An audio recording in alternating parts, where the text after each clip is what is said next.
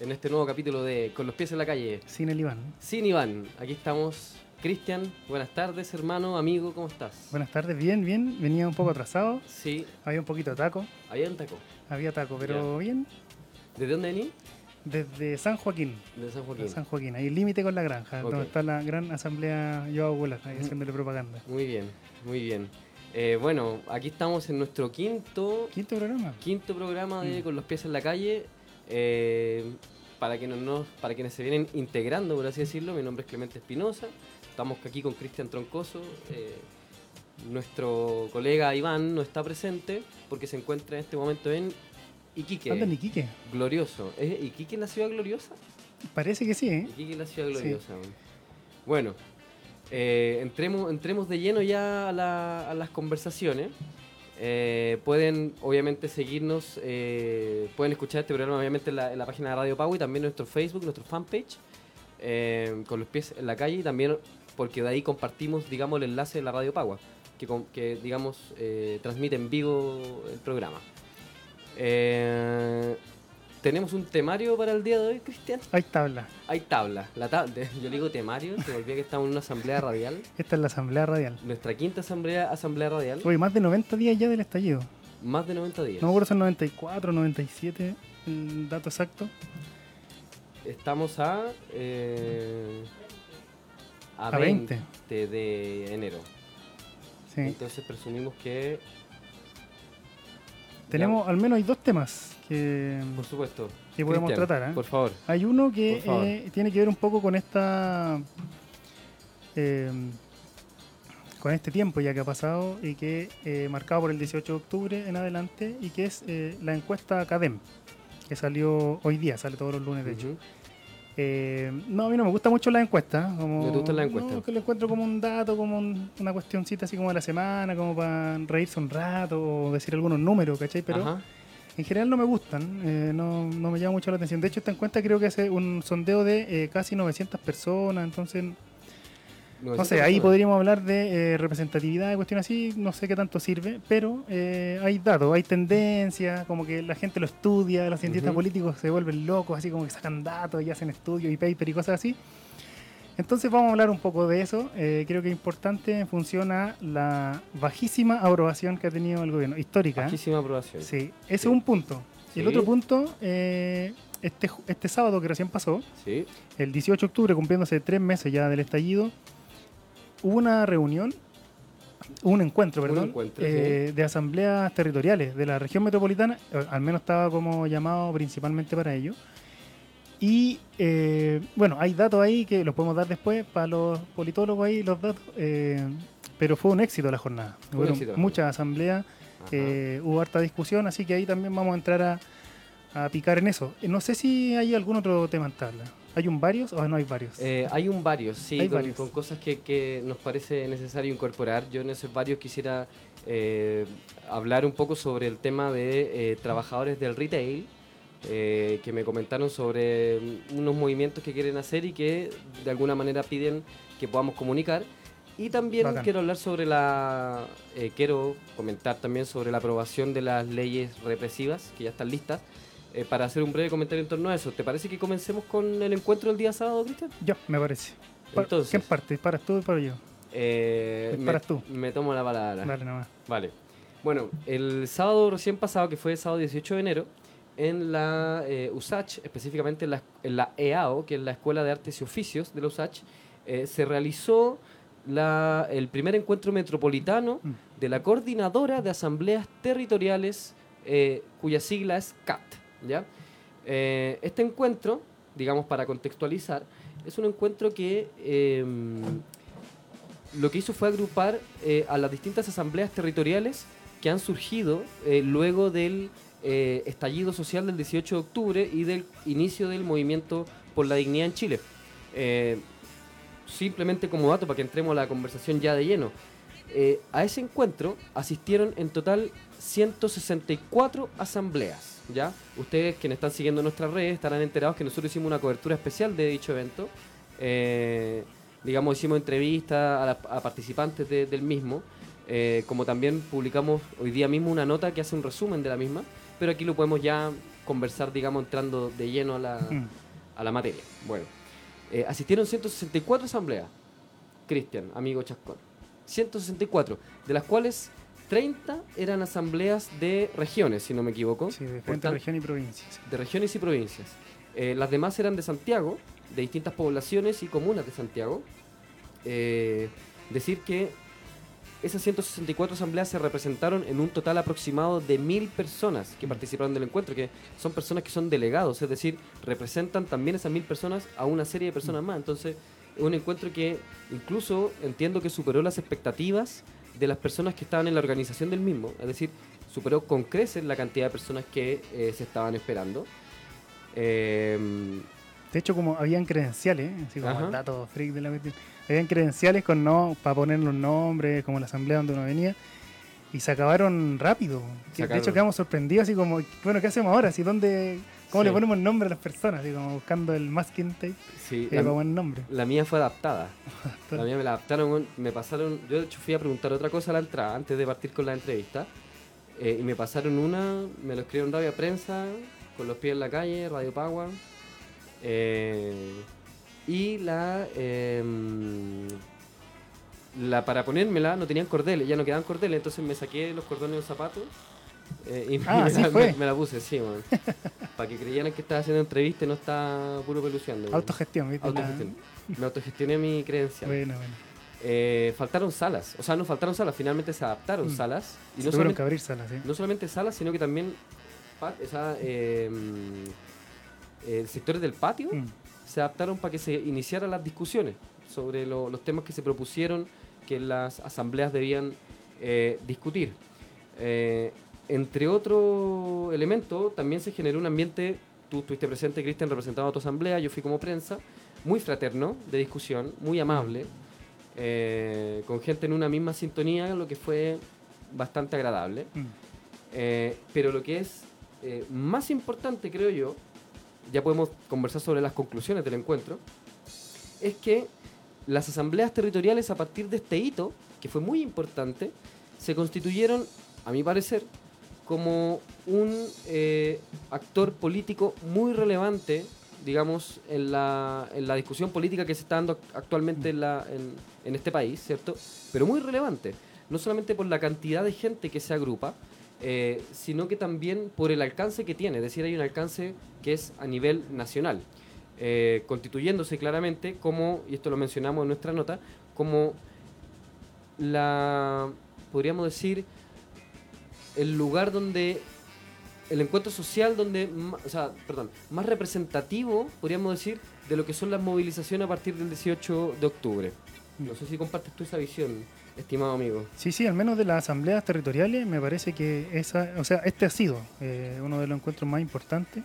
De hecho, en la, como la organización, que es la CAT, la Coordinadora de Asambleas Territoriales, eh, reúne aproximadamente, o como máximo, 60 eh, asambleas de la región metropolitana.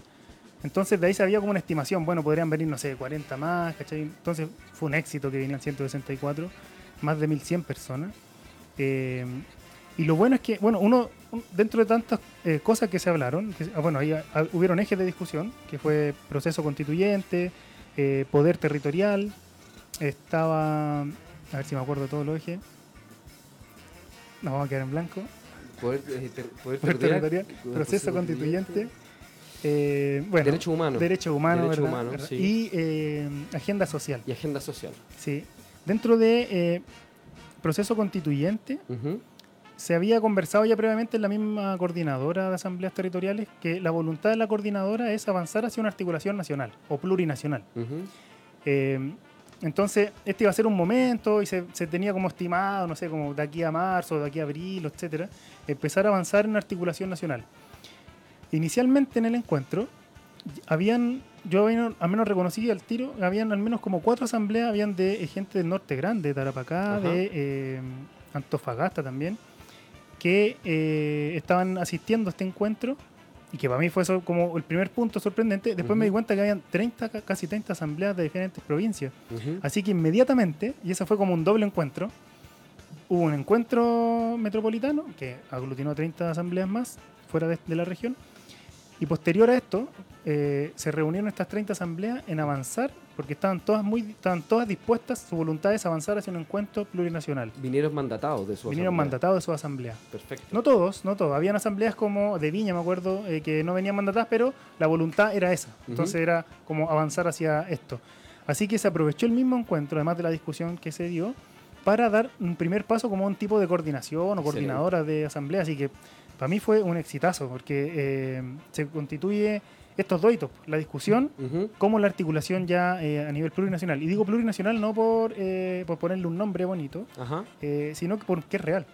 Hay asambleas de Temuco, donde hay participantes de comunidades indígenas, mapuche particularmente, y en, en, el norte grande también, en, de hecho la asamblea de, no me acuerdo si es la de de Tarapacá, me parece, o de Antofagasta, que se llama Asamblea Plurinacional y Feminista eh, del territorio. Entonces, eh, no solamente un nombre como el, significante, sino que también el contenido de esto que hay estamos los pueblos de este territorio empezando a articular. Yo creo que ese es un, es un gran hito. Buenísimo.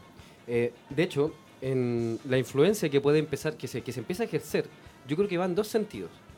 En primer lugar, en un sentido programático, que, bueno, ya vamos a hablar sobre las conclusiones, eh, pero por otra parte también, eh, en la forma de hacer política que se mm. plantea a partir de esto, porque hay una cuestión que a mí me llamó mucho la atención, yo fui a cubrir el evento como prensa y me fui fijando en, cada uno de estos detalles, y era que las conclusiones del encuentro eh, están abiertas, es decir, se plantean conclusiones, pero después estas conclusiones bajan nuevamente a las asambleas y las asambleas pueden discutirlas nuevamente, incorporar más elementos, sacar algunos, o sea, o sea, digamos, hay, hay cierta eh, coordinación y coincidencia naturalmente, mm. pero eh, está abierta la discusión. No es que se zanjaron resultados y estos resultados se tienen que ir a defender a todas partes, sino que eh, se sigue ejerciendo la democracia de una manera abierta, digamos, a todas las personas que con el tiempo se quieran ir sumando.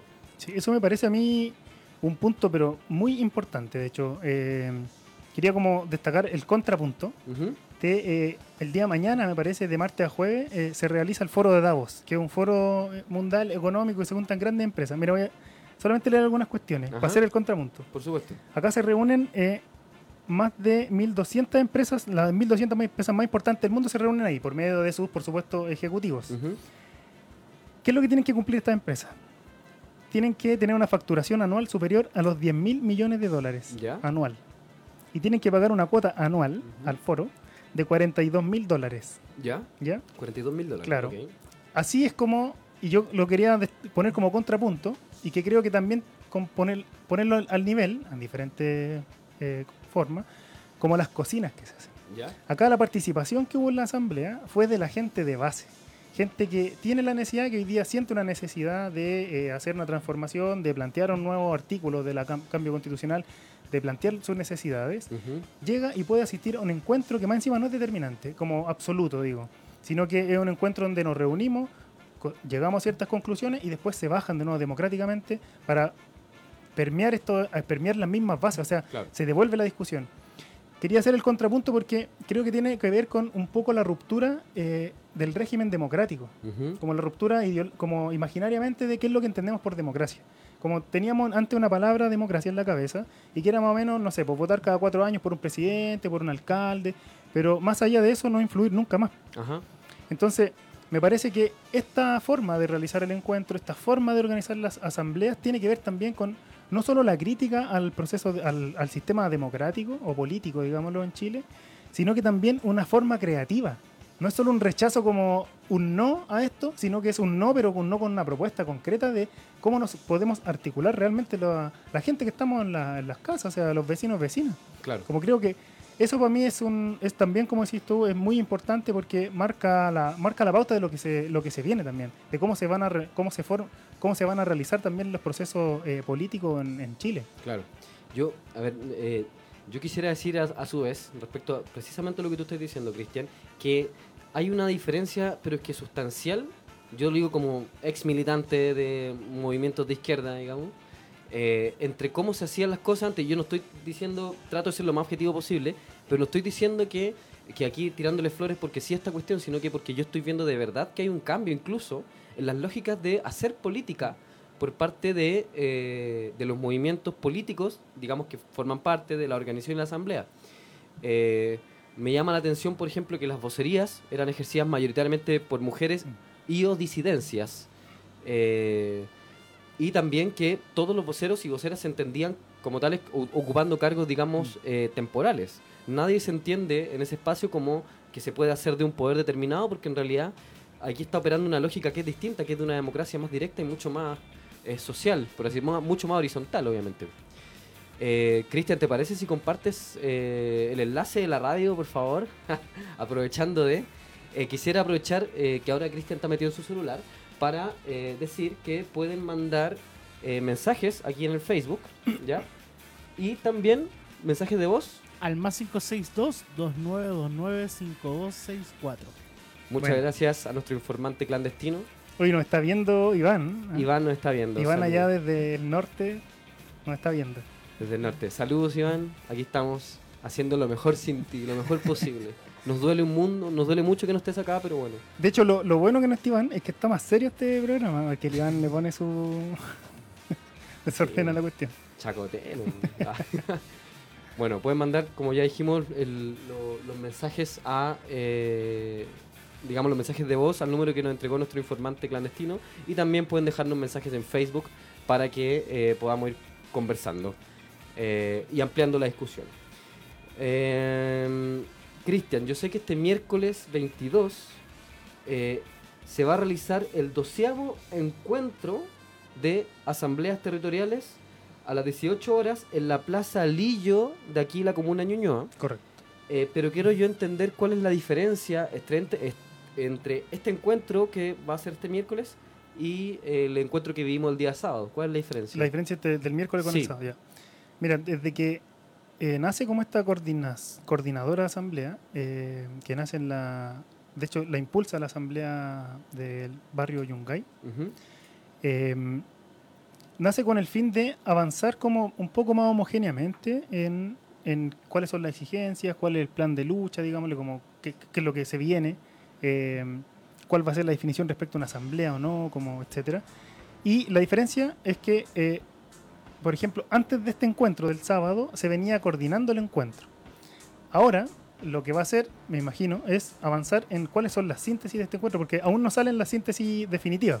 Hay síntesis generales del encuentro, pero todavía no sale la síntesis definitiva. Y eso es lo que se va a trabajar este miércoles. Va a salir esa síntesis porque esa síntesis después se recogen por las mismas asambleas para eh, bajarlas como a las bases. Eso es lo que se, esa es como la diferencia. Este era más un proceso de discusión de nos reunimos todas y todos, y ahora ya es un proceso más de depurar esta cuestión y empezar a discutirla en las bases. ¿Podríamos decir que es más operativo? Es más operativo. Pero eh, ¿Están convocadas todas las asambleas que estuvieron convocadas al primer, a este encuentro del sábado? Sí, de hecho el, espacio es abierto. Ah, perfecto. Es abierto. De hecho, totalmente abierto. De hecho, cada vez que hay una, un, cada miércoles que hay eh, una reunión de la coordinadora, siempre hay asambleas nuevas. Siempre hay asambleas, siempre se va sumando gente y siempre hay también un espacio como de introducción para que sepan qué es lo que estamos haciendo. De hecho, nos dividimos en comisiones también para hacer un trabajo más operativo y después nos reunimos en una plenaria donde eh, contamos la síntesis de cada comisión. Perfecto, perfecto. Eh, bueno, señalar, en la, mm, nosotros tuvimos la, oportunidad de entrevistar a muchas asambleas el día sábado, menos de las que quisiéramos, no, alcanzaba el tiempo para tanto, pero eh, había de todas las comunas de Santiago prácticamente, bueno, salvo las, del sector oriente, o sea, con sector oriente me refiero a, los barrios más cuicos. de hecho no llegó Vitacura, ¿no? No llegó Vitacura, lamentablemente. Lo echamos de menos, No llegó Vitacura, sí. ¿Y Las Condes llegó? No estoy seguro. Ah, pero, no, hay sectores populares. hay sectores populares, pero no estoy seguro. No sabemos si llegaron las asambleas a las cuales les mandamos un afectuoso saludo. Sí. Eh, que participen, que participen. Está buena la, la coordinación, está buena la articulación. Estamos, hay hartas conversaciones, hay hartas. De hecho, yo estuve participando en una mesa, ¿Ya? que era la mesa de proceso constituyente. ¿Ya? Es una mesa de no, sé cuántas salas habían discutiendo lo mismo. Y lo que yo vi a grosso modo es que eh, hay una apuesta por así como no sé, de la discusión que hubo, yo diría como el 90%, estaba por avanzar en un proceso eh, constituyente, paritario, eh, con participación real de independientes y con pueblo originario, entendiendo que este territorio no es solamente como de los chilenos y chilenas. Eh, eso me pareció muy importante, porque en función a ese como criterio, se ve, por ejemplo, bueno, ¿qué pasa con el 26 de abril? No hay definición aún. 27 de abril te refieres al, al plebiscito. Al, plebiscito claro, ¿ya? Se, por ejemplo, las asambleas van a participar o no de este plebiscito, cómo van a participar o cómo no van a participar. No, no, al menos yo vi, minoritariamente había una posición de boicot, por ejemplo. ¿Ya? Había gente que planteaba boicot, pero era una posición bastante minoritaria. Y por otro extremo estaba eh, fuera como este 90% que es como la franja centro, diría yo. Estaba el boicot más abajo y estaba arriba como los que había que sí o sí eh, a- los cambios que iban a realizarse como por parte del Senado. ¿Ya? De hecho, ayer, no, hoy día. Hoy día pasaba, había una discusión en el Senado Así respecto a estas estas tres patitas, que serán independiente, paridad y pueblo originario, Así es. eh, y se iba a ver qué es lo que se iba a avanzar. Entonces había mucha esperanza en ese, eh, en ese proceso como institucional, pero en general había como una desconfianza. Ok.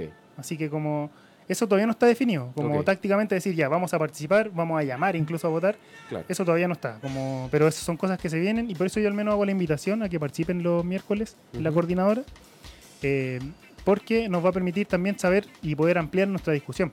De hecho, como esta discusión lo que nos permite también es un poco homogeneizar las discusiones, porque había asambleas, eh, yo conozco varias asambleas donde venían dando discusiones más culturales, por así llamarlas, Ajá. con más de autoformación, p- barrios donde por primera vez los vecinos salían de su casa, o sea, Claro. eh, la salieron de esas dos puertas que los eh, dividían, entonces primera vez que se miran las caras, Con dos puertas te refieres a la, a la- a la a puerta, la de puerta cada uno, claro, la reja, claro, ¿no? entonces era como...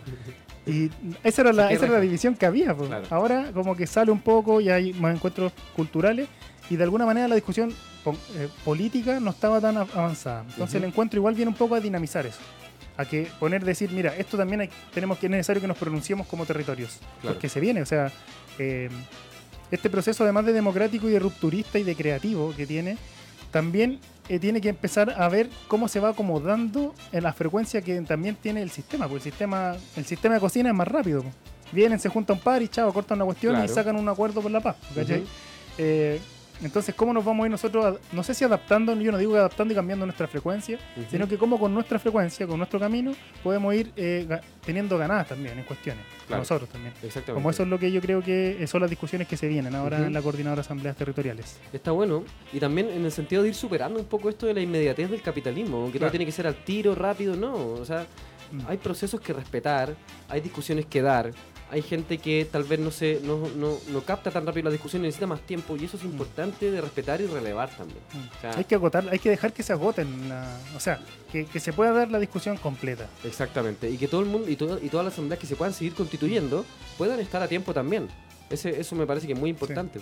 Aprovecho de- también de, de mandar un saludo a todas las a todas las personas que pudimos entrevistar el día sábado a la asamblea eh, de la población Juan Antonio Ríos de la comuna de Independencia, eh, a la asamblea Apple de Pedro Aguirre Cerda. eh, ¿A quién más entrevistamos? A la asamblea... A Lucrecia, A Lucrecia, por supuesto. de la Yoa Ocular. de la Yoa Ocular, vocera también de la Coordinadora de Asambleas Territoriales, eh, también a la Asamblea de... ¿Cómo se llama esto? Ah, a la asamblea- al Comité de Vivienda de la, un Comité de Vivienda de la Comuna de Huechuraba, eh, que participan del movimiento solidario Vida Digna, eh, entre otras entrevistas que pudimos realizar, obviamente a la gloriosa Asamblea del Barrio República, me tomo de Iván, aprovechando de que no estás, no importa Iván, tu asamblea va a seguir siendo mencionada por siempre, no te preocupes. No, y bien movía esa asamblea. ¿eh? Sí. Harta Sí, había harta participación de ellos el día sábado. Sí, estuvo bastante bien. Eh, ¿Qué te parece si hacemos una deliberación, pues, Cristian? Me parece. Eh, Me yo parece. quisiera saber, para que, digamos, después, una vez que estemos finalizando el programa, eh, ¿se sumarán las asambleas populares de la comuna de, de, De Vitacura. de Vitacura? ¿Se suman o no se suman? Yo, ¿Qué tendrían yo- que decir? ¿Qué- ¿Sabes qué? eh? El- yo creo que una cuestión importante es de la coordinadora asamblea y de lo que yo he visto, al menos de este, de- a propósito del encuentro del sábado, es que ojalá participen, ¿eh? ojalá tener, por ejemplo, a José Antonio Cast en esa asamblea. Eh, no lo digo por un deseo, no deseo que esté, pero si está, creo que sería eh, bueno porque la estructura democrática que tiene permite que las discusiones se den en las bases. Como que independiente del poder fáctico que uno tenga, independiente de la plata que uno tenga, independiente del alcance que uno tenga, la discusión se da en las bases. Entonces eso como que le corta un poco la cancha a esta derecha que, claro, ocupa los medios de comunicación, ocupa sus Twitter y sus cuestiones, ¿cachai? Como que le raya un poco la cancha. Entonces, eso yo creo que es importante que ir cuidando y cómo vamos eh, mejorando también este sistema democrático que se va avanzando desde, desde las asambleas populares. Excelente. Eh, pasemos al segundo punto en tabla, Cristian. Me parece. Eh, encuesta CADEM, encuesta CEP también, si no me equivoco. Sí, me Por favor, Cristian, la palabra es toda tuya. Eh, mira, vamos a tirar algunos datos, ¿eh? ¿Ya? Y para ir conversándolo. De antes dije, ¿cuántos dije que entrevistaban en la academia? No, eh, ¿900 personas? Ah, ya, me, le di poco, le di poco. En realidad dice, realizaron 709 casos, 709 llamados, ¿ya? ¿Ya? Efectivos. Una síntesis, una de las cuestiones es el 10% que aprueba a, a, Piñera, directamente al gobierno de Piñera, y 80%, 82% que rechaza o desaprueba, como le dice acá la encuesta Academ. Se mantiene desde el mes pasado, se mantiene, o de la semana pasada, perdón, se mantiene el 10% que eh, aprueba. Esa es una minoría, pero absoluta. O sea, acá está la tendencia histórica, que, bueno, la podemos subir después si, si es necesario, pero es no sé, no, hay desde Piñera, mira, lo más bajo que estuvo Bachelet en la CADEM fue 20%, eh, ¿Ya? o 14% me parece. Entonces 10% que esté Piñera es, eh, de hecho 20%, mira, Bachelet 19% en el, entre el 2017 y 2018 y Piñera llegó al 10% en la CADEM. Y en la CEP, que es la encuesta del Centro de Estudios Públicos, de derecha por supuesto, de hecho la CADEM también. Eh, Digamos. Digámoslo, eh, en las cuentas CEP tiene un 6% de aprobación Piñera y con un margen de más o menos 3. Es decir, puede ser 3% de aprobación o puede ser 9. Espera, de nuevo, es que me, distraje con un comentario que nos mandó Iván. ¿Qué nos mandó? Eh, pero dejémoslo para más adelante, por favor, Cristian. Que la, la, encuesta CEP del Centro de Estudios Públicos menciona que tiene un 6% de aprobación el gobierno Piñera como es muy similar a, también a la encuesta Cadem, que dice que tiene un 10, porque la encuesta CEP tiene un margen de error estadístico de más o menos 3%. Eso significa que puede ser o 9% o 3%. Ese es como margen de error. ¿Ya? Eh, el rechazo, o sea, perdón, es la aprobación histórica más baja eh, en nuestro país. Eh, con lo cual, creo que hay que hacer también una autocrítica para los más frente amplistas, digo yo. Oh, sí, por cierto. Que le tiraron salvavidas, o, o todos los que le, tiraron, le han tirado salvavidas en este tiempo, porque en realidad Piñera está en el suelo y creo que tenemos que aprovechar esa situación. Porque es impresentable que un presidente que responsable de la político, digo, de la eh, sistemática violación a los derechos humanos, todavía esté de presidente y con un 6% de aprobación. Claro. había unos videos muy buenos donde aparecía el actual ministro, me parece que es de justicia en la reina, Sí. Sí. Eh, donde aparecían criticando a Bachelet que tenía que dar un paso al costado, etcétera, porque tenía un 20%. Me gustaría que invitarlo a este programa y mostrarle esos videos para ver qué opina también del 6%. Porque me parece que no tiene ninguna legitimidad. De hecho, el, mismo los, los ministros perdón, tienen un 80% rechazo. Así es. O sea, la institución en general no tiene ningún, ninguna aprobación. Creo que. Eh, o ninguna aceptación o ninguna legitimidad. Eh, ¿Por qué lo menciono? Porque, o sea, menciono otro punto, que el Partido Humanista eh, ya definió algunas cosas, de hecho Florcita Motúa y Pamela Giles han puesto sus cargos a disposición para que, así tal cual como nos vayamos todos y hayan elecciones nuevamente. A esto se sumó hoy día en la madrugada, más o menos a la una de la madrugada, vi un tuit de la Carol Cariola, del Partido Comunista, que también menciona algo parecido. Eh, Así que imagino que es como una apuesta que está tomando forma de eh, hacer elecciones en el corto plazo. Claro. O mediano plazo, no sé cuándo lo estarán pensando, porque la aprobación es realmente muy baja. Claro. De hecho, la única forma que ha tenido este gobierno eh, y en general como el, Congreso igual, de mantener su hegemonía es mediante represión. O sea, no. Exactamente. Han habido como miguita. De hecho, una cuestión importante respecto me estoy dando muchas vueltas, pero respecto a, eh, a la situación de las AFP, como, como cuáles son las píldoras que nos han dado. Bueno, en general puros palos, digámoslo así. Y la zanahoria ha ido, por ejemplo, con respecto a la AFP, a montar un 6% de la cotización 3% eh, para el cotizante y 3% para un fondo como, común común. Es decir, se está avanzando mínimamente, mínimamente, en un sistema solidario. La Fundación Sol dijo, Piñera está reconociendo que la única forma de mejorar las pensiones es por un sistema eh, de reparto. Ajá. Eso me parece muy importante porque antes del 18 de octubre el sistema de reparto era fracasado en todo el mundo. Claro. Eh, esto no funciona, vamos a, a Chilezuela, etcétera. Y resulta que ahora eh, se, están abriendo como las la alamedas, como se, se están abriendo la grande alameda. Sí. Oye, eh, bueno, sobre eso mismo que tú señalás, Cristian, hay una cuestión del nuevo escenario político que se abre a propósito del apoyo que se le entrega a Piñera por parte de ciertos partidos, a pesar del bajo apoyo que tiene. Yo creo que hay dos cuestiones que median ahí. Primero, eh, la, eh, el hecho de querer posicionarse para el nuevo ciclo político, como ya en el mm. centro político abiertamente, por parte de estos partidos, PS, PPD, Partido Radical, ahora el Frente Amplio ha quitado un poco el apoyo que dio, digamos, con la votación de los proyectos. Incluso Revolución Democrática presentó una querella contra Piñera y Chadwick, mm. cuestión que era totalmente inesperada.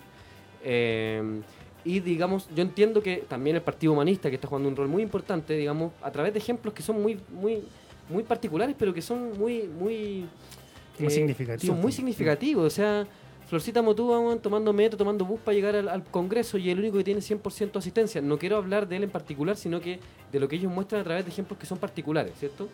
Eh, quienes están de alguna manera no prestando ropa al gobierno son los partidos que están entendiendo cuál es el ciclo político que se viene y qué es lo que a Chile, digamos, cuáles son las para dónde van a ir las preferencias hasta electorales, mm. digamos que se van a empezar a, producir ahora, porque todavía no, se no, hay, no hay elecciones. Y efectivamente, como tú bien dices, se está presionando para que existan elecciones que son anticipadas, ¿cierto?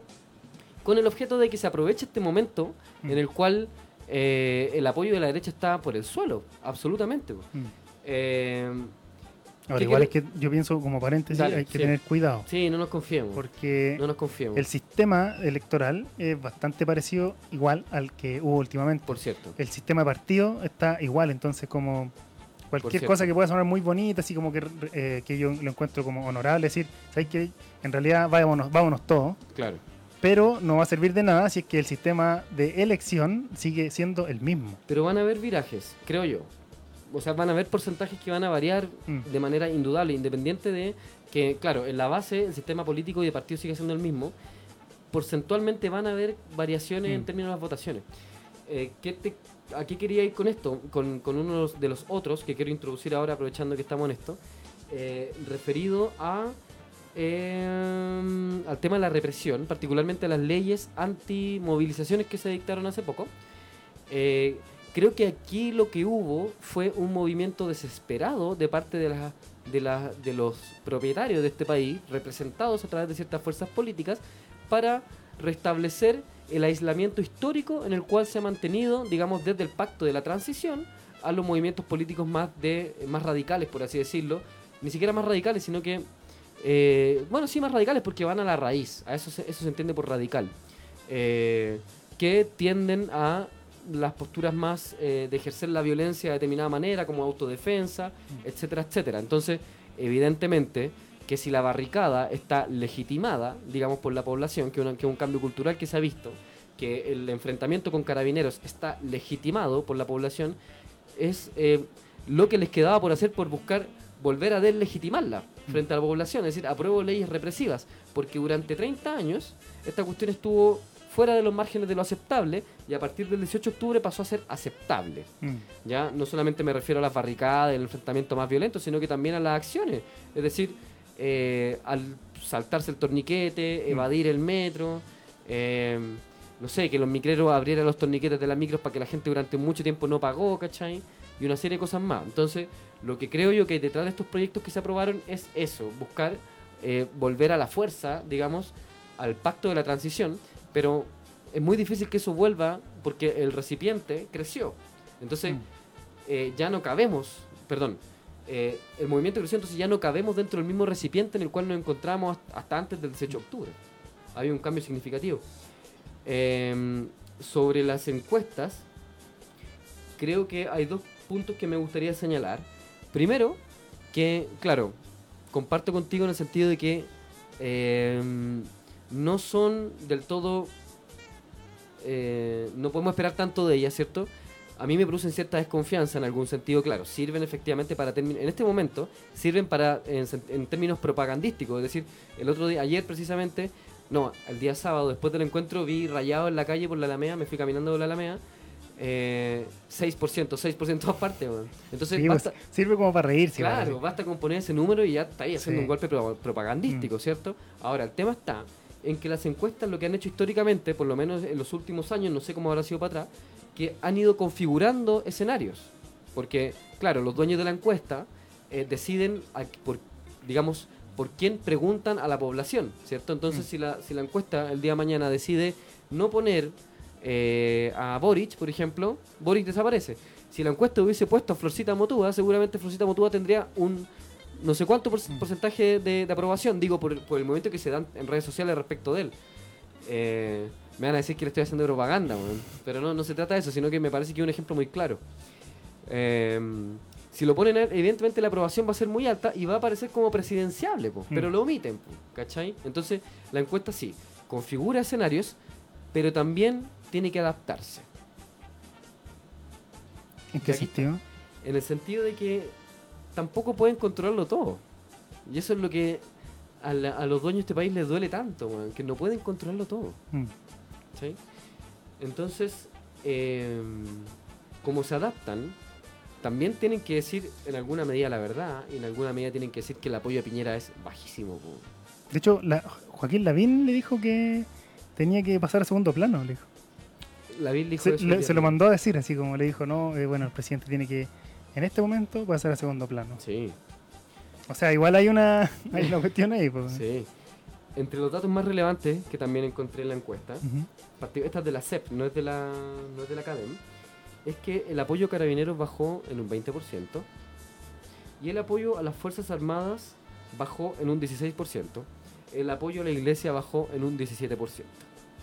Eh, otro dato muy importante es que, y aquí aprovechamos de eh, sentirnos muy orgullosos del espacio en el cual nos encontramos haciendo nuestro programa, porque la encuesta CEP dijo que las instituciones más confiables pasaron a ser las radios y las redes sociales. Mm. Un saludo especial a nuestro informante clandestino.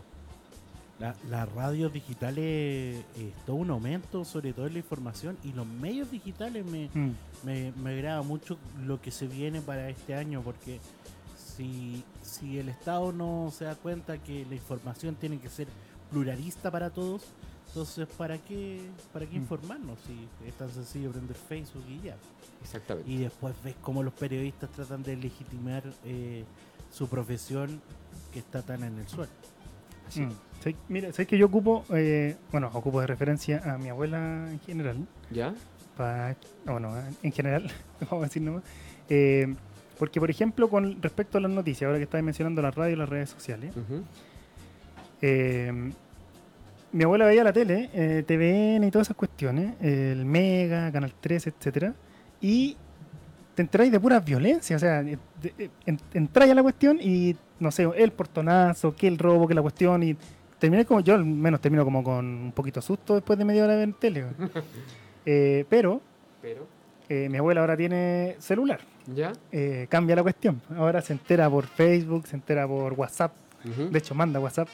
Eh, ¿Violines? Manda stickers. Pero la cuestión es que ahí se entera, claro, se entera, ve los videos reales, ¿cachai? No es como, no está mediada la realidad por un periodista que le llega una pauta. Claro. Esa es una mediación de la realidad. O sea, dicen, no, el, no sé, el balance es que mucho vandalismo. Y tú veis, veis la marcha y, y no sé, pues tres horas de marcha, un carnaval, niños, familia, riéndose, etcétera. Expresiones artísticas, culturales, batucadas, aunque no le gusta al Iván, etcétera.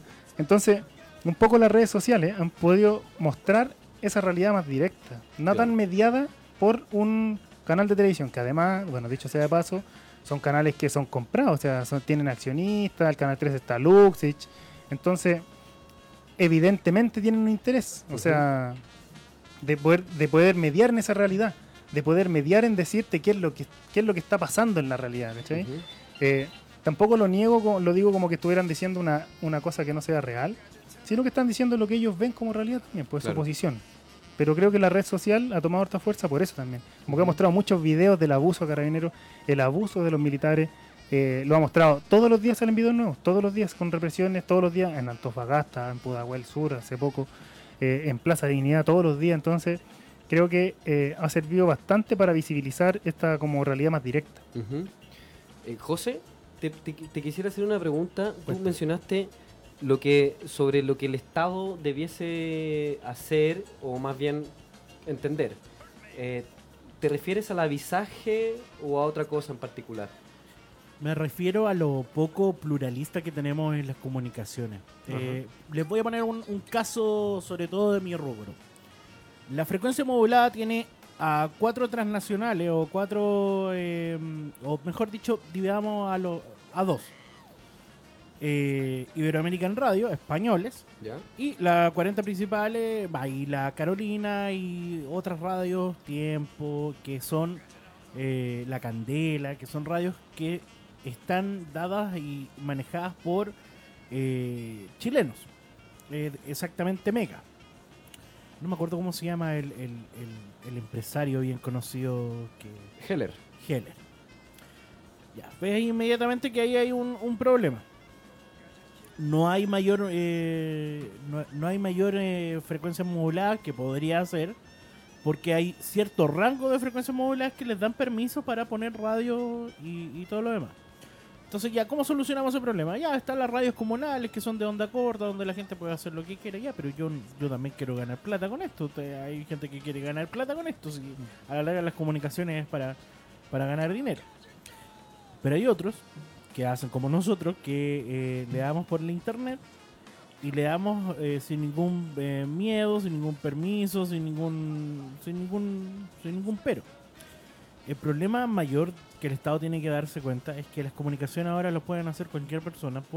Eh, se pone un micrófono. Eh, el otro día veía al reportero del pueblo, que es un compadre que viaja por todo Chile, que no se sabe quién es, y el tipo va a las protestas. Y está en las protestas hablando y reporteando en las protestas. Ya, ¿por qué el, la prensa se perdió todo eso? ¿Por qué la libertad de prensa, entre comillas, libertad de prensa que el Colegio de Periodistas también le dijo, oye, loco, acá no hay libertad de prensa, hay un sesgo súper claro que les dijeron que no hablen de estos temas.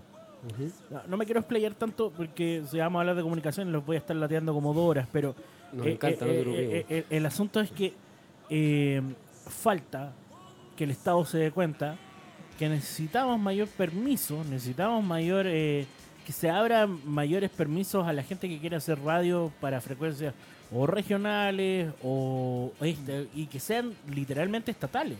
No tenemos un canal público, TVN es un canal entre comillas estatal y, y, también a base empresarial, pero tampoco es como que sea muy muy muy público mm. y también ve esos vacíos que tanto se habla. Eh, lo que pasó en el matinal de Chile el otro día en el Buenos Días a todos cuando una parte de unidad social y, eh, y un sindicato de trabajadores eh, hablaban sobre que la información no se daba y besan Iván Núñez todo enojado porque le quitaron parte de su tiempo para hablar sus weas que a la larga son las cosas que ya sabemos. Onda... Estaban hablando de Sergio Jadwe, weón. Claro. Entonces, como que no necesito hablar de una persona que ya sabemos que es un weón que se aprovechó y que es un ladrón, y fin. Y bueno, el asunto es que, ¿cómo se maneja? ¿Cómo mejora esto? Démosle una vuelta. Perú. Perú tiene un grave problema de legitimación de la democracia también. Pero Perú tiene eh, algo súper bueno. La nación de Perú es estatal. La nación de Perú le da eh, el micrófono abierto a sindicatos en radio. La Nación de Perú tiene eh, una hoja entera donde te pueden buscar, donde hay columnas de opinión de personas. Una hoja. No es una cagadita chica, no es un cuadrado diminuto. Darle eh, la cabida a la gente no solamente, eh, no solamente con los shows de talento, no solamente con, cosas que son tan, tan importantes también, pero es darle la opinión a la gente. Entonces, se ve legitimizado las comunicaciones por eso mismo o más dicho, los medios de comunicaciones tradicionales. Entonces, ¿qué es lo que va a apuntar el Estado este año? Yo, yo te lo doy por firmado. El Estado va a empezar a regularizar en Internet. Mm. Yo, yo, yo veo que va para allá. Igual, lo he hecho. ¿eh? y claro, porque eh, cuando fue el estallido social, mm. yo lo puedo decir por, por, eh, por, la radio, a nosotros nos bajaron la página. La página de internet. La página de la radio Pagua. No, no, no, se podía ver en Chile, solamente se podía ver en extranjero. Ya. Entonces, sí pasó. Entonces, mm. es un tema eh, y pasó con también otros de con Piensa Prensa y con un montón de otros mm. tipos que... Eh, Hispan TV eh, también. claro. Entonces, se trata de que las comunicaciones como tal, como las conocemos como tal, tienen que tener un, un, pluralismo real. Eh, uno espera, yo personalmente espero estar con vida cuando esto pase en Chile. Hoy, una pregunta, eh, aprovechando este espacio y esta entrevista que tenemos. entrevista espontánea con nuestro informante clandestino. Sí, es que mira, que ahora nos está informando de manera clandestina. es, ¿Qué pensáis tú que, eh, aprovechando como el proceso constituyente que estamos en los, con los pies en la calle, eh, ¿qué pensáis tú que, o, qué repercusión o qué manifestación debiese existir de esto que nos mencionas de la libertad de expresión y de, dar espacios para la opinión eh, en respecto al cambio constitucional? como qué cosas habría ahí que modificar, ¿Qué, qué, tendría, hay o no, o no tiene nada que ver, o sería como por una ley de medios, como por dónde iría la cuestión. Tiene que ir por una ley de medios, pero también aquí hay una cosa que se llama eh, interés económica, que va a hacer que la ley de medios... Eh, claro, que es la cocina. Eh, claro.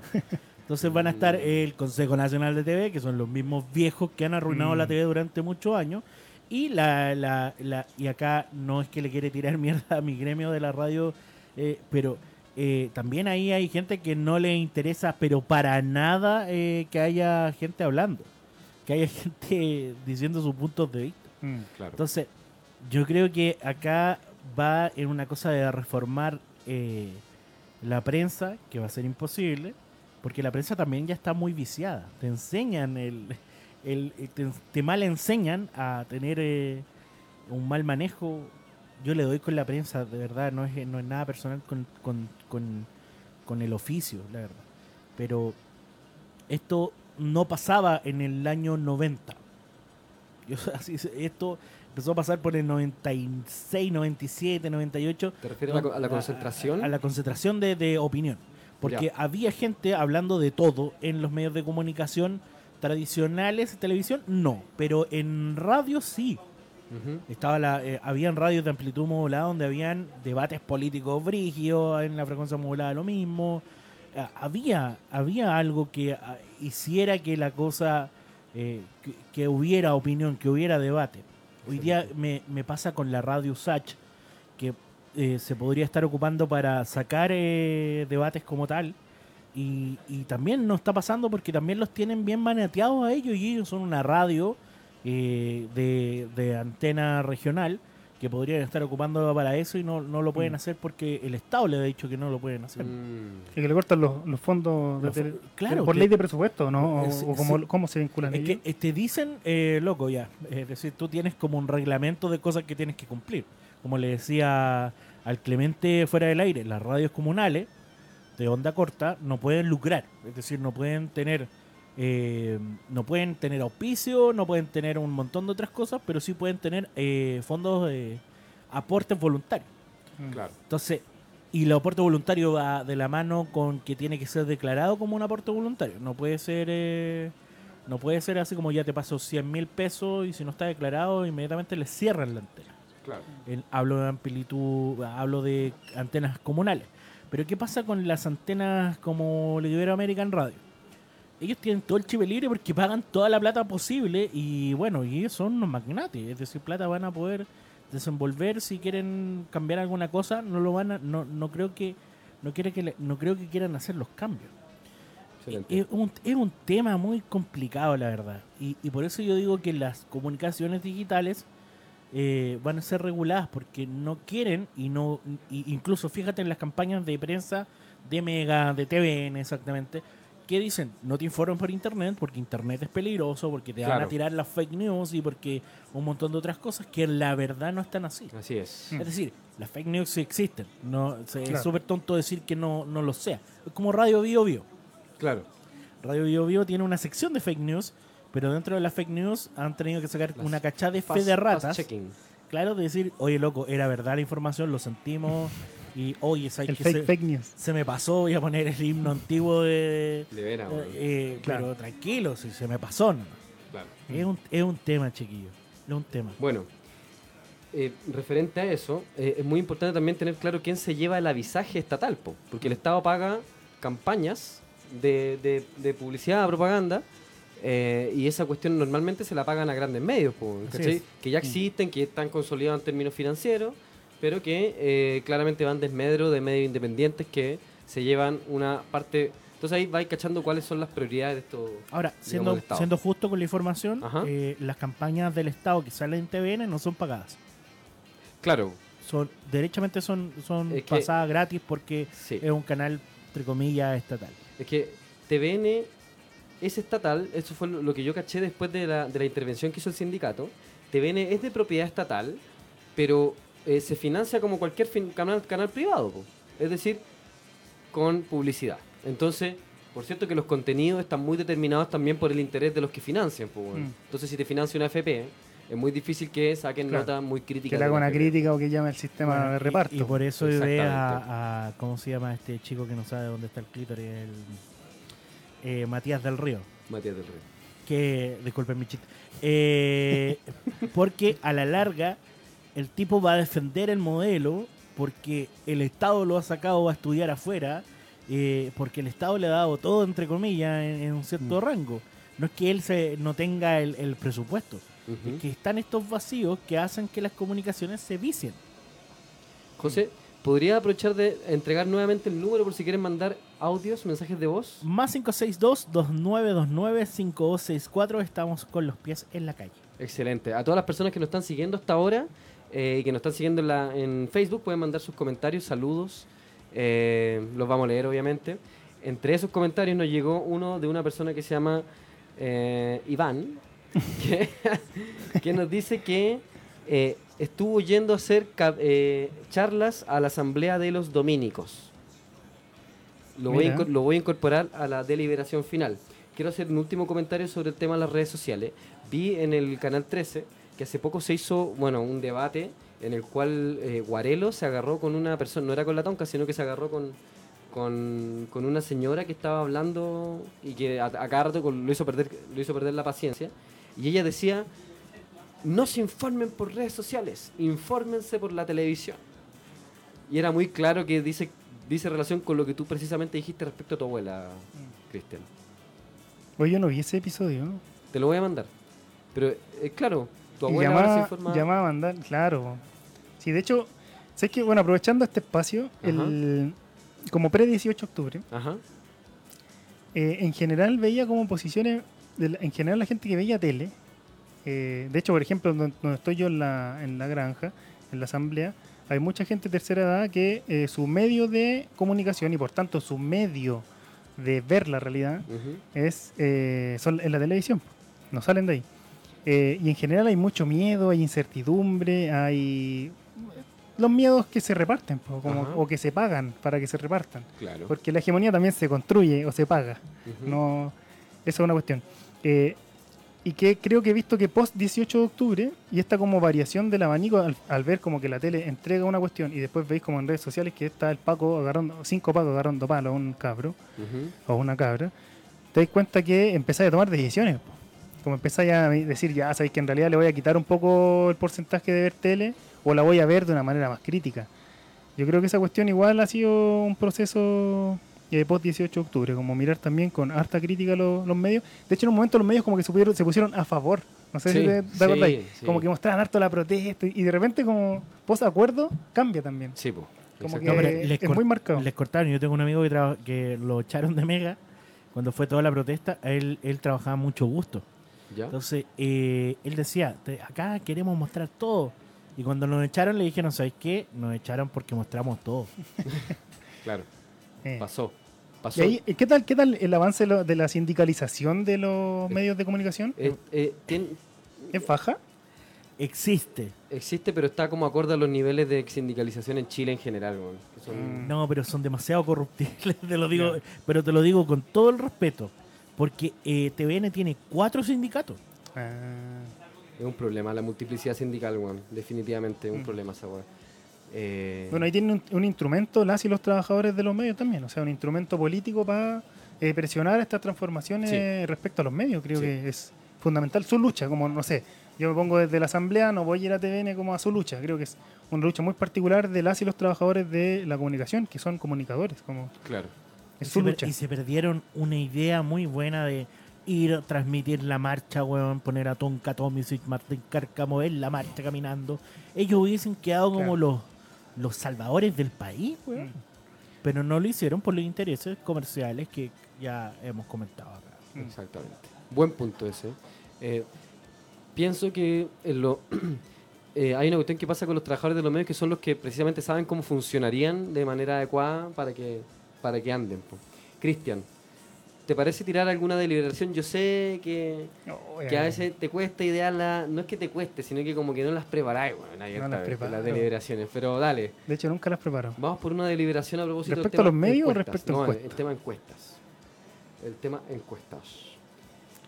Mira, hay, eh. otro tema que es muy importante, ¿eh? mientras, mientras hay una vuelta. Eh, un 93%, según la encuesta CADEM, que claramente tiene niveles de, manipulación según la persona que la, gestiona, un 93% estaría de acuerdo con una reforma a pensiones y la considera muy importante y muy relevante de hacer, Una reforma de pensiones. Pero eh, todas las preguntas van direccionadas hacia reformas que se hacen dentro de las propias AFP. Mm, y no... Eh, no digamos un cambio de modelo, por ejemplo. Entonces ahí te das cuenta que la cuestión está manipulada y finalmente bueno, la conclusión de las protestas y de todo el movimiento, de todo el estallido, es que tienen que acabarse las AFP. ¿Cachai? Entonces mm. ahí te das cuenta de que, claro, hay una, hay un, digamos, no solamente las personas a las cuales se les pregunta, ¿cachai? Mm.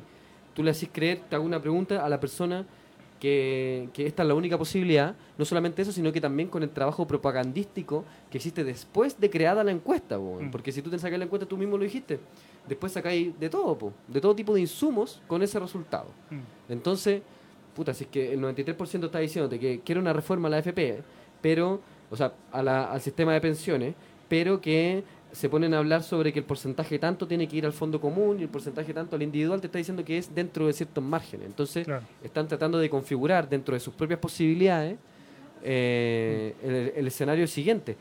Y el problema que se genera ahí, el problema que se genera es que Piñera precisamente anunció la reforma a pensiones. Po, Hace poco la anunciaron, que contiene, eh, la DC se sacó una frase, con esto te lo voy a explicar todo. Dijeron no es tan mala para aprobarla, o sea, perdón, no es tan mala para rechazarla y no es tan buena como, no, como era, Puta, eh, un amigo puso, esta va a llegar a ser poética, man. ¿Cómo declarar tu amarillismo de manera poética, man? No, tu corrupción de manera poética. Porque era, no es tan mala para rechazarla por completo ni tan buena para aceptarla del todo. ¿Cachai? Entonces, tú cachai el contenido de la reforma y decía que eh, la reforma va a incluir un aumento en las pensiones de hasta 70 mil pesos. Hasta. Bueno, es un moco, pues, Si ya hay gente que gana una pensión de 80 lucas. O sea, sigue bajo el mínimo. Bueno, ya 150 lucas no te alcanza para nada con esa cantidad de mm. plata, pues. Sí, pues esa, es la cuestión. Como que se obvían con estos datos también, como que pareciera mucho, 70 lucas, pero sigue bajo la línea de la pobreza. O sea, claro. Eh, esa es la realidad. Como, claro, a lo mejor no sé, podrá ser, pongamos un dato, así como 40% subió la pensión, ¿cachai? Que puede ser como un dato así, uff. Claro. Pero significa que las pensiones estaban en el suelo, o sea, gente viviendo con una pensión de 100 lucas, o menos, había gente como con una pensión de 5 lucas, y me acuerdo salieron casos a, propósito del estallido, gente que estaba con una pensión de 5 lucas, no es mayoritario, no estoy diciendo que sea la totalidad, claro. pero habían casos así, o sea, es una vergüenza el sistema de pensiones, no existe un sistema de seguridad social en Chile. No, pues. Eso es lo que, eso es lo que eh, hoy día no existe. Y como compartiendo un poco lo que mencionáis de, la encuesta, la misma Academ dice que respecto a este 6% de aumento, el 51% cree que eh, la totalidad debe ir a la cuenta personal del trabajador. ¿ya? O sea, mantener el sistema de capitalización individual, como el que está hoy día. Y separan dos, una cuestión muy curiosa que la separan en dos. ¿Ya? Unos que dicen un 3% para cuenta del trabajador y un 3% para un fondo solidario. Y por otro, eso, esa, eh, perdón, los que mencionan eso son el 31%, harto igual. Y un 12% dice en su, en su totalidad perdón, a un fondo común solidario. Un 12%. Un 12%. Si yo sumo el 12 con el, el 31, sumo 43%, que es bastante. Porque si te fijáis, un 3% personal y un, y un 3% un fondo solidario, y el otro que dicen el total a un fondo común, ¿qué significa común? Que también es para mí, pues. Claro. Si es común. Claro. Entonces, es como lo que intentaron aquí es marcar la propuesta Piñera del 3 y 3, nada más pero el 43% está diciendo que espera que sea con un fondo común. Claro. Eh, y que creo que es importante, eh, no por. creo que es importante porque el sistema de reparto ha tenido muy poca publicidad en Chile, a propósito de los medios. De hecho, la Fundación Sol creo que es uno de, de los espacios mediáticos que le ha dado más eh, como publicidad a decir que el sistema de reparto es la única forma de subir las pensiones. De hecho, el movimiento No Más FP, su propuesta es un sistema de reparto. Entonces me parece que post estallido, y que también creo que tiene que ver con muchos miedos respecto al, este, a, este, sistema actual, o sea, como en la capitalización individual como que fuera tu única forma de subsistencia. El, el individualismo está muy fuerte, entonces aparece esta cuestión que el 43% menciona que tiene que ser un fondo común, es decir, de otras y otros y mío. ¿Está o estaba el individualismo muy fuerte? No, estaba, estaba. Estaba, Yo, o sea, yo pienso que todavía está y va a estar en unos 100 años más, ¿Ah? pero hay una cuestión que ya se está avanzando, se está caminando para otro lado. Excelente, Cristian. Eso yo eso es lo que creo. Cierre paréntesis. sí, porque creo que el 43% es bastante. O sea, de un 43% que dice un fondo común, es decir, todos y todas, incluyéndome, no como alejándome de eso, y otro que dice un fondo solamente de ahorro individual el 51%, que igual es elevado, pero va cambiando la correlación de fuerza en torno al sistema eh, de reparto. Claro. Creo que eso es lo importante, porque en la medida en que al menos el punto de la AFP no avance en un sistema de reparto, va a ser retroceso. En la medida en que se profundice, por ejemplo, el pilar solidario, etcétera, se va a seguir profundizando el modelo. Como creo que esa cuestión hay que tenerla clara. Claro. Es que el pilar solidario parte de la base de que las pensiones son insuficientes. Entonces, que el sistema es malo, no malo, sino que es, no ideal, poco idóneo. Sí, sí, de hecho, como hay un estudio, bueno, otra vez cito la Fundación Sol. Dale. Había un estudio que sacó, no me acuerdo, cuando hacen esta, los censos y cuestiones así, sacaron que la línea de pobreza, no me acuerdo del dato exacto que sacó el gobierno, eh, pero era como, no sé, 11%. ¿ya? 11%, que alto. Bueno, la Fundación Sol dijo justamente algo que estás diciendo tú. ¿Qué pasa si eh, mostramos la realidad tal cual es? ¿Qué pasa si sacamos los subsidios que entrega el Estado a las personas?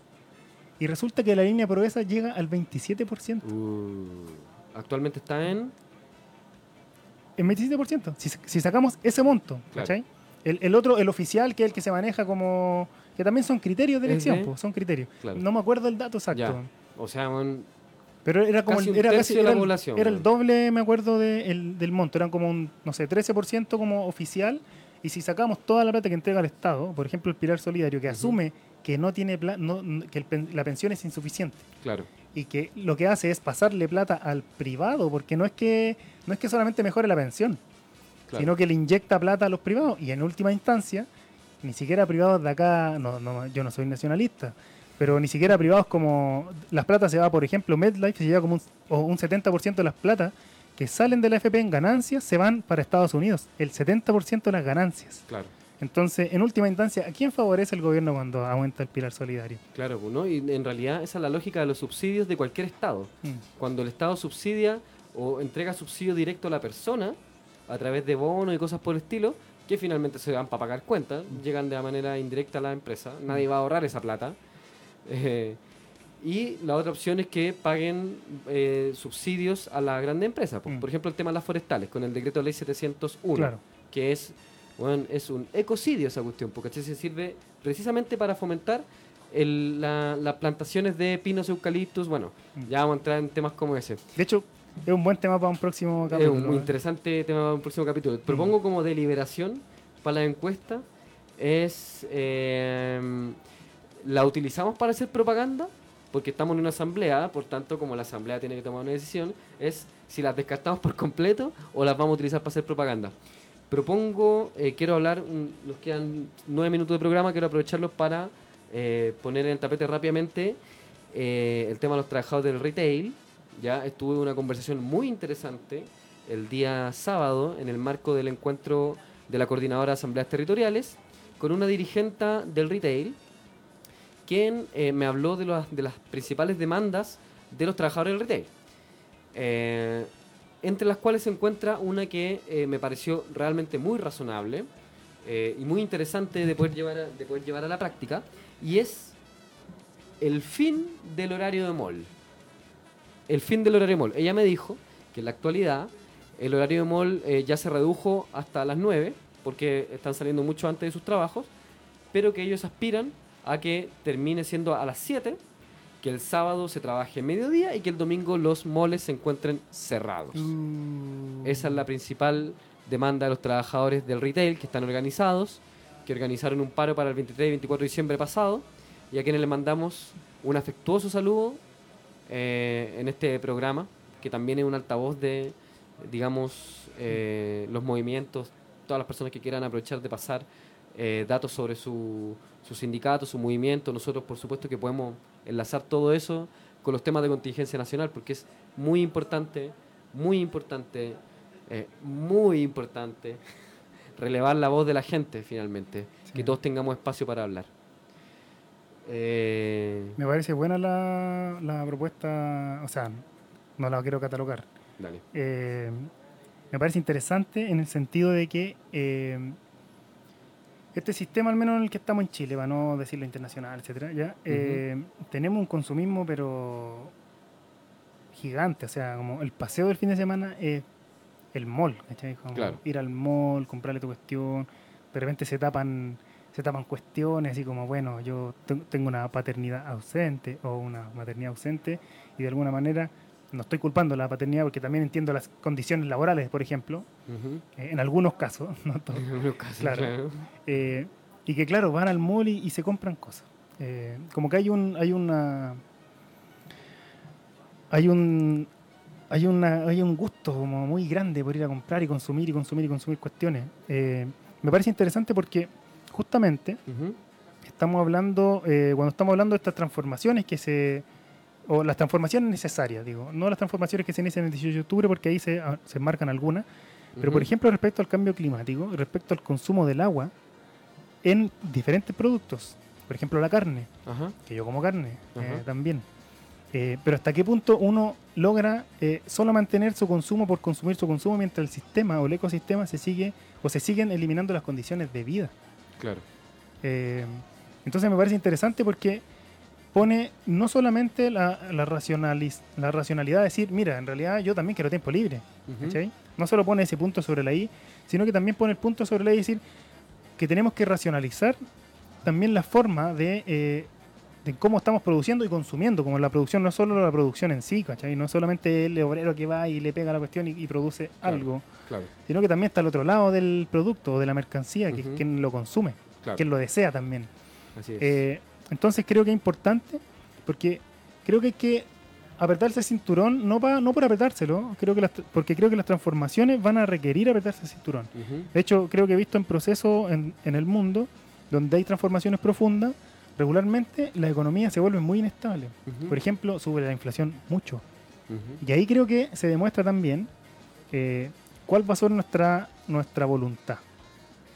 ¿Cuánta inflación vamos a aguantar? Claro. Esa en última instancia. ¿Cuánta inflación vamos a ¿Cuánta aguantar? inflación vamos a aguantar? Exactamente. ¿Cuánto vamos a aguantar de que nos cierren los malls? Eh, ¿Cachai? Como que ahí toca el deseo, que, que, es la, que es la cuestión que está ahí presente, que está desarrollándose y como constantemente por todos lados, o sea, desde la publicidad, ¿cachai? Aprovechando también, de, hablando de los medios, eh, cómo se exacerba la necesidad o la necesidad de consumo, de consumo, de consumo. claro. Entonces creo que nos pone un punto como muy subjetivo nuestro decir, bueno, hasta qué punto nosotros, o qué, cuánto queremos entregar. Claro. Porque el cambio no es solamente objetivo, no es solamente que cambie Piñera y que pongamos otra persona, otro nombre, sino que el contenido también tiene que ver con nosotros como personas. Claro. ¿Te parece que deliberemos? Eh, tenemos dos Por favor, dale propuestas. tú con la... Mira. Yo soy re malo. No, no, si ya tenemos las dos, las dos propuestas. No, si no eres malo, Cristian, es solamente una cosa práctica, weón. Eh, deliberaciones. Eh, invitamos, se hace la invitación a la Asamblea de Vitacura para que participe en la CAT. Yo voto que sí, para convencerlo y que nos financien. Yo, yo también estoy de acuerdo que vengan. estoy de acuerdo que vengan. Aprovechemos de que Iván hace talleres ahí en los dominicos, weón, para que, para que los convenza, para que los convenza y para que nos financien. Y segunda deliberación, eh, utilizamos las encuestas como forma de, de propaganda. Yo creo que sí. Yo ¿Sí? creo que sirven. No hay que darle. no hay que dar la importancia que yo creo que se le da. Eso para mí es como un punto, como bajarle, ponerla en su justa medida, así como eh, que creo que de repente la, no sé, sale la encuesta académica y aparece en todos lados, pues, en todos los diarios, en toda la cuestión, entonces igual tendencia a posiciones, pues. o sea, como, ah, mira, la gente, la mayoría vota por Piñera. Claro. Entonces la gente dice, bueno, ¿para qué voy a ir a votar si, o para qué voy a votar por otro si va a salir Piñera? Claro. Como que hay que ponerle un ojo. hay que mirar de manera crítica todas las cuestiones. Una de esas, la, encuesta. Yo creo que se puede utilizar, se puede conversar. Yo me aprovecho de reír porque digo, 6% es vergonzoso. O sea, cuando mi teléfono está en 6%, eh, está, está, está, cagando ya, o sea, ya, cagó, o sea, o lo cargo o qué. Claro. Y sobre todo que en este, aprovechando la, la alusión al teléfono, cuando la batería del teléfono empieza a bajar muy rápidamente, es porque ya está mal la batería. Entonces ya cagó el teléfono, sobre todo los teléfonos que no tienen posibilidad de, de cambio de batería, cagó el teléfono, así que hay que sacar a Piñera, o sea, tiene que salir. Sí, definitivamente, definitivamente. Yo soy de la idea de que tenemos que utilizar todos los recursos disponibles, eh, pero de manera crítica. Mm. Por tanto, compañero, me, subo, me sumo a la moción y nuestra Asamblea Radial decide que las encuestas deben ser utilizadas como elementos de propaganda, pero hasta por ahí no. Hasta por ahí. Porque compañero, usted sabe quiénes son los dueños. compañero, ¿usted sabe quiénes son los dueños de la encuesta? ¿Usted sabe quiénes son los dueños? Una vez me encontré con un guan que me, decía, me hacía preguntas seguidas y todas las, las preguntas eran sí, sí, sí. ¿Usted sabe que esto pasó? Sí, sí, po. ¿Y después se fue? Y se fue, po, No, po. No, está bien. Oye, aprovecho un breve paréntesis antes de terminar. Eh, de dar las gracias a Convergencia Medios que también nos ayuda en esta difusión, aprovechando los medios de comunicación. Por cierto. De eh, poder difundir también este programa, que nos puedan escuchar también más personas, tenga un poquito más de, también más alcance. Por cierto, Cristian, ¿te parece que utilices los últimos dos minutos que quedan o minuto y medio que quedan para hacer la invitación para el día miércoles? Ya, hago la invitación el día miércoles en la Plaza Lillo de Ñuñoa. ¿ya? Se va a reunir en la doceava versión, doceava, ¿cierto? Sí. Eh, la coordinadora de asambleas territoriales que aglutina aproximadamente 70 asambleas de diferentes poblaciones, villas, hay cabildos también, eh, como hay de todo. Eh, y vamos a hablar también, vamos a avanzar en la síntesis del encuentro que hubo el sábado para poder para ver también cómo vamos a hacer este proceso de discusión y deliberación. No solamente discusión, sino que cómo vamos a ir tomando posición en esto, cómo vamos a tomar posición respecto a abril, cómo vamos a tomar posición respecto al proceso eh, nuestro, vamos a avanzar nosotros en un proceso de Asamblea Popular Constituyente. Esas cosas tenemos que ir discutiendo, así que la invitación está abierta. La cancha está abierta, va a ser desde las 6 de la tarde en Plaza Lillo, en Ñuñoa. Así que todas y todos invitados. Entonces, con la invitación que hace Cristian al doceavo encuentro de las asambleas territoriales acá en Santiago, Plaza Lillo, día miércoles a las 6. A las 6 de la tarde. Cerramos este nuestro quinto capítulo. Nos vemos, nos vemos y nos oyemos, oyemos. Nos vemos y nos escuchamos el próximo lunes a las 7 de la tarde. Y como siempre, mantengámonos, ya saben, con los pies en la calle. Chao, chao, chao.